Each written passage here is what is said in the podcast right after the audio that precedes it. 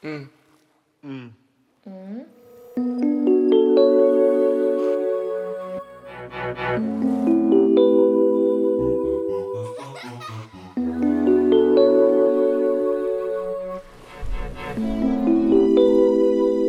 Um drama de cada vez.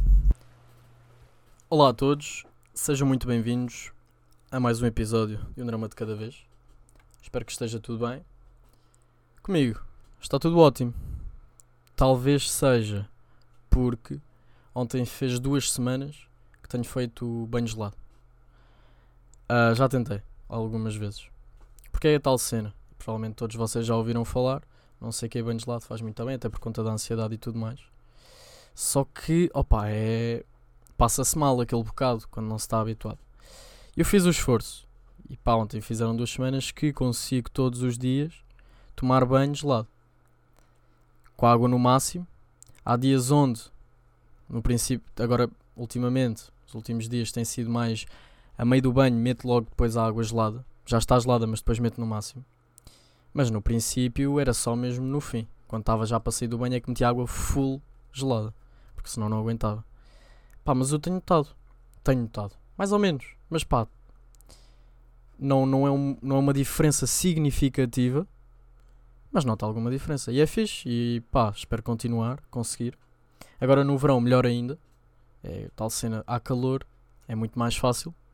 Mas no inverno, opá, vai ser muito complicado. E duvido muito. Desde já. Não me vou pôr aqui com compromissos. Porque duvido. Portanto, vou pensar agora no verão que é o que eu tenho de enfrentar. E há muitos fatores que influenciam a nossa felicidade e o nosso bem-estar no dia. E eu queria falar muito de uma coisa que é o facto do meio rural ter uma paz incomparável ao meio urbano.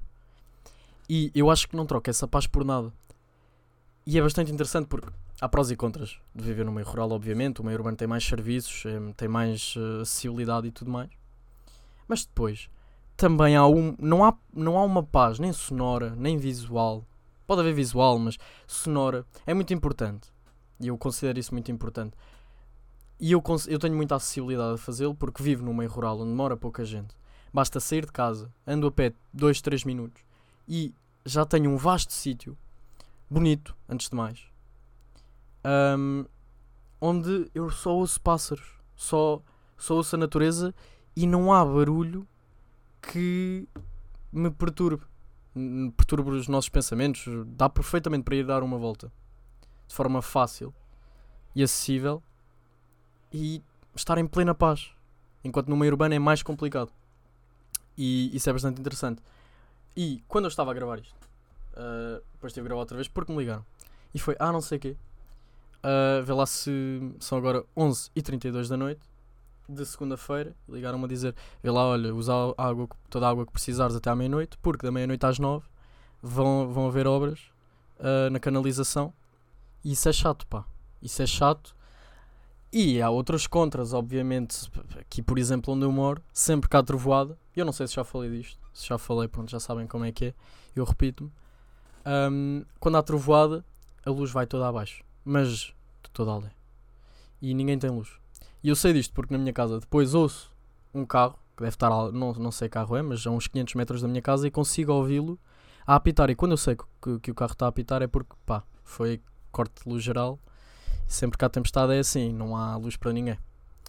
Isso é um dos contras. Mas pronto, também há outros contras na cidade. Que é, por exemplo, lá está não ter não, essa paz sonora não ser tão acessível, entre outros. Mas acredito que esse seja o mais significativo para mim. Porque para outras pessoas pode, pode até ser outro motivo.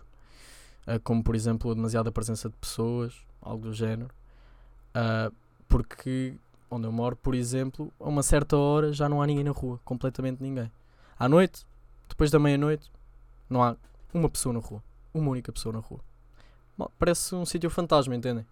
Enquanto na cidade, isso tecnicamente impossível, vais ver sempre alguém. Portanto, pá, prós e contras, obviamente. Por falar em pessoas, falemos então de redes sociais tóxicas. Eu já não gostava do Twitter. Pá, tinha alguma da sua graça, algumas das coisas que me apareciam na timeline eram relatable, conseguia achar piada e tudo mais.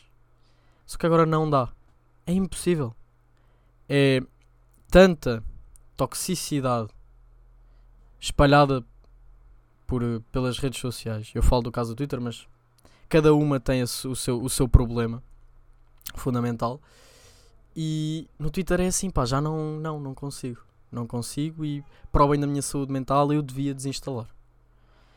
Uh, porque dar bloco e silenciar todas as pessoas que eu não quero ver coisas, que só dizem parvoices, um, ia dar uma trabalheira porque são muitas. São bastantes. Metade dos, das pessoas que frequentam aquela rede social passam completamente paros. Então, se eu fosse a dar bloco a tudo, eu é que ficava a perder. Portanto, eu acho que o melhor era mesmo desinstalar.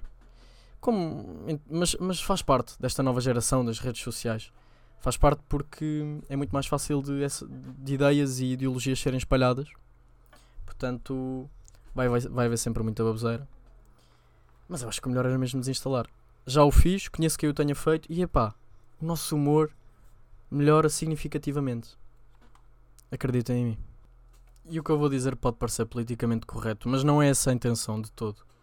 É só mesmo porque eu rio-me com, com muitas piadas e, e coisas do género.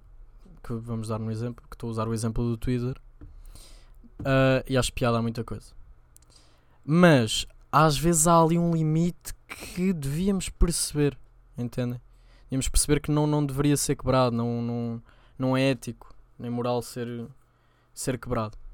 E é muito fácil isso ser quebrado na, nessa rede social, nas redes sociais, no fundo.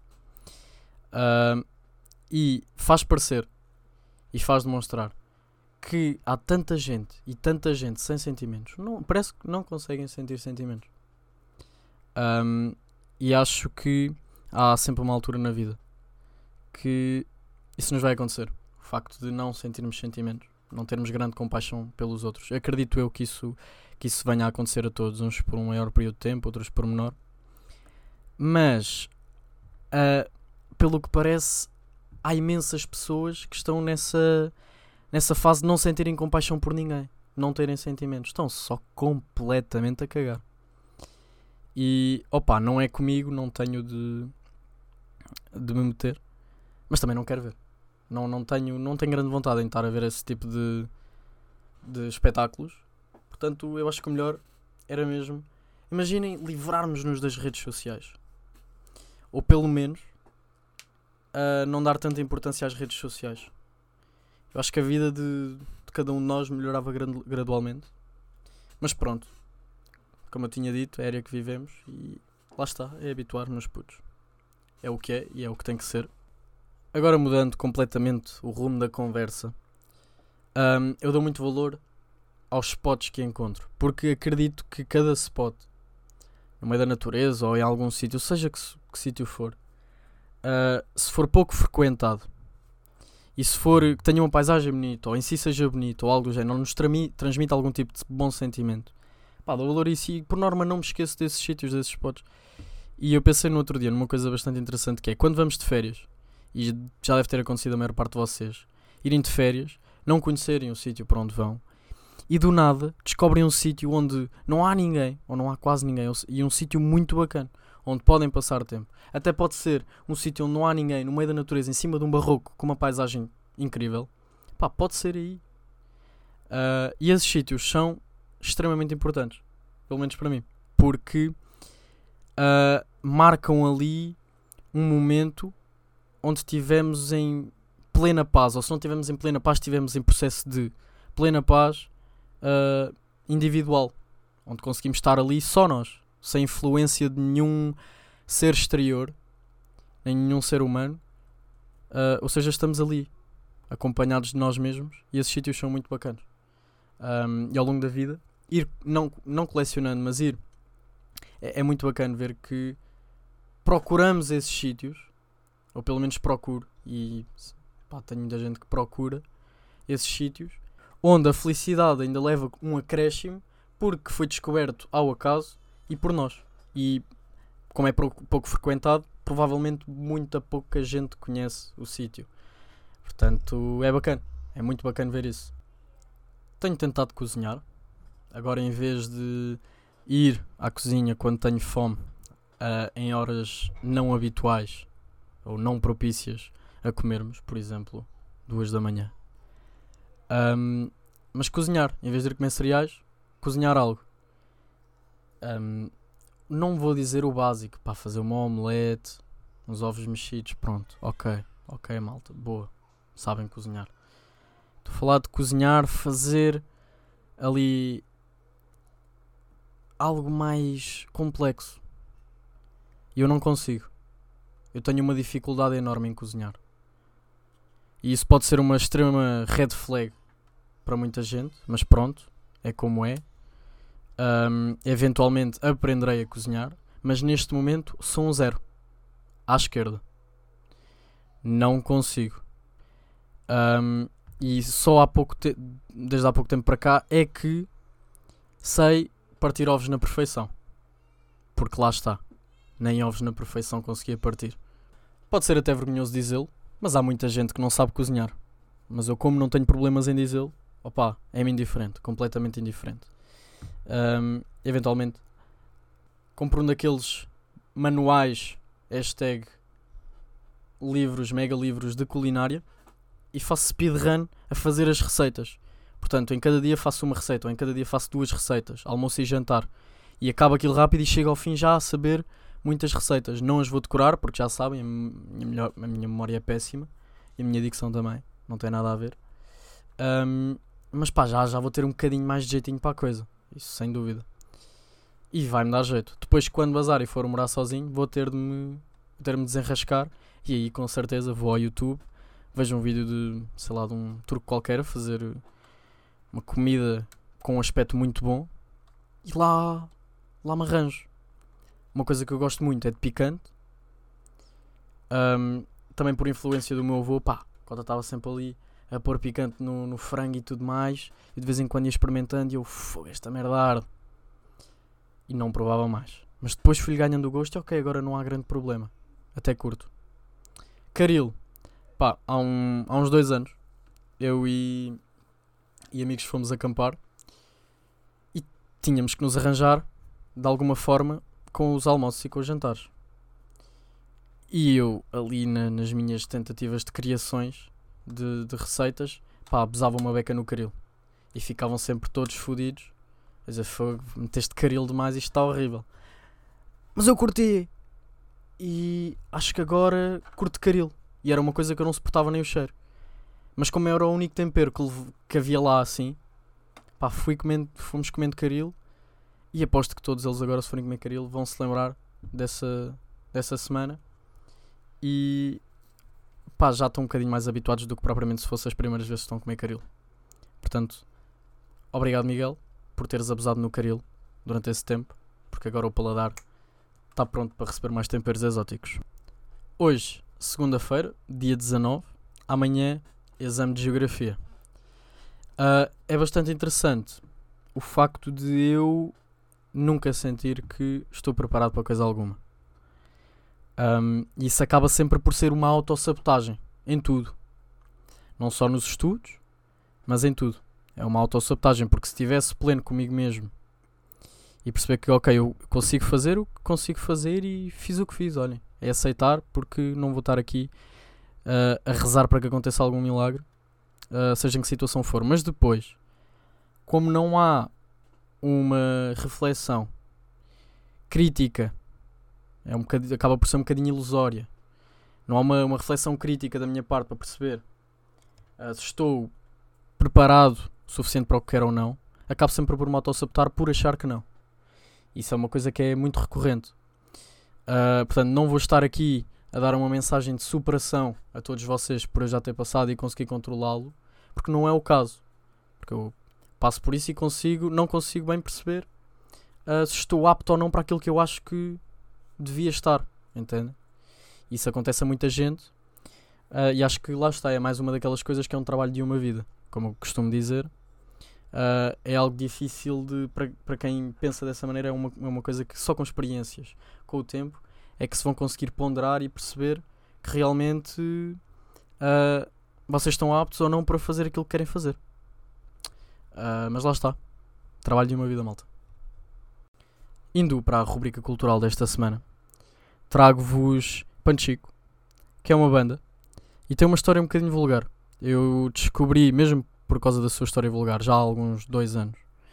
Uh, Trago-vos o álbum, por exemplo, Dead Metal, uh, que é por acaso o meu álbum favorito um, da banda.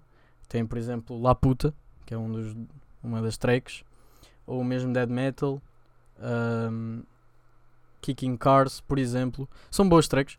É um álbum que eu gosto. Um, e, é, e tem uma maneira muito singular e individual de ser. Portanto, vocês vão ouvir e não é bem o que estão à espera. Mas se conseguirem gostar, gostam. E é interessante. Eu acabei por gostar.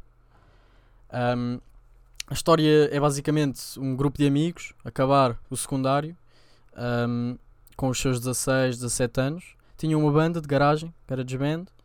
Uh, fizeram alguns CDs numa gráfica e distribuíram por malta conheciam também.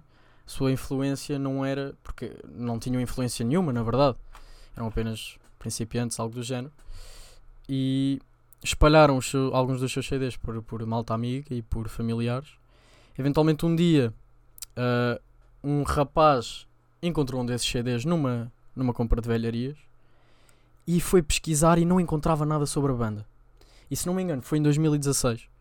Uh, ele depois publicou no 4chan, que é um fórum, whatever, um, se alguém conhecia e tudo mais.